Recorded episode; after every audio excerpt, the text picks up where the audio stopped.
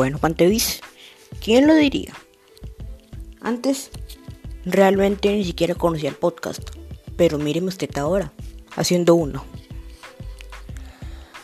Basta de charloteos, voy a iniciar hablando de la creación del hombre, un mito de Norteamérica. El coyote es una figura constante e importante en los relatos mitológicos de Norteamérica. En algunos casos, incluso se le conoce como el creador. Según algunos relatos, después de la creación del mundo por parte del coyote, este quiso crear al hombre porque lo convocó un consejo de animales. Para reunirse, escogieron un lugar despejado del bosque, donde se sentaron y formaron un gran círculo. El puma presidía la, sesión. A su derecha se sentó el oso pardo y próximo a este el oso castaño.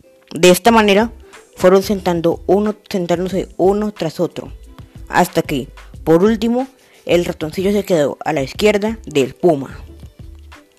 Este último fue el primero en hablar y declaró que el hombre debía tener una voz potente, semejante a la suya, estar cubierto de piel, tener largos colmillos y fuertes garras, y que debería ser de un color tostado parecido al suyo.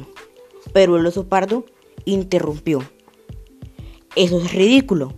Opino que un hombre debería ser de gran fuerza, moverse rápido y en silencio, frente a lo cual el siervo mostró su desacuerdo. El hombre debe tener buenas astas sobre su cabeza para poder luchar, y sus ojos y oídos deben estar deben tener la agudeza de los míos. Nada de eso, protestó la oveja. El hombre necesita unos cuernos curvos, como los míos, no unas astas que lo enganchen en todos los matorrales. Enseguida tomó la palabra el coyote y declaró que nunca había oído tantas tonterías. Sin duda, él era superior a todos los animales y por lo tanto le correspondía hacer al hombre. Tendría cuatro patas, cinco dedos y una cabeza con oídos, ojos y nariz. Podría tener una voz como la del puma, pero no era necesario, no era necesario que ruja. El puma ordenó al coyote que se callase. El oso pardo comentó que estaba de acuerdo con la forma escrita con el, por el coyote, pero que para el hombre, para que el hombre pudiera permanecer erguido, debía tener unos pies como los del oso. El coyote, a su vez, devolvió la cortesía, mostrando la ventaja que tenían los ojos al no tener rabo. Él sabía, por experiencia, que no servía más que de refugio para las pulgas. También habló de las ventajas de los oídos y ojos del ciervo, y reconoció que el pelo de los animales era una carga pesada.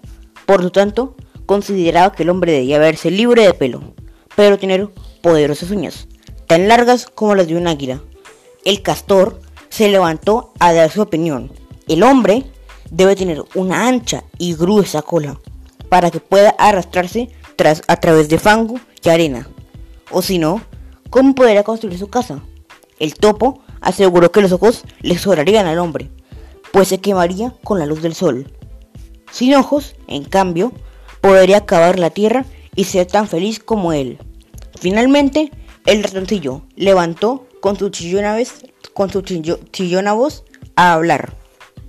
Yo haría, que yo haría al hombre con ojos, de manera que pudiera ver el alimento, pero nunca podría, nunca debería dañar la tierra. Todos los animales discrepaban. El consejo estaba sumido en el mayor desorden. Al principio discutieron, pero pronto empezaron a pelear con violencia. Después de un largo rato se sintieron agotados. El coyote comprobó que todos estaban a punto de quedarse dormidos. Por lo tanto, tomó un terrón de tierra y comenzó a moldearlo según su gusto. Permaneció trabajando en él toda la noche y muy temprano, antes de que los restantes animales se despertaran, terminó su obra. Al levantarse, los demás vieron con sorpresa que el hombre había sido creado por el coyote.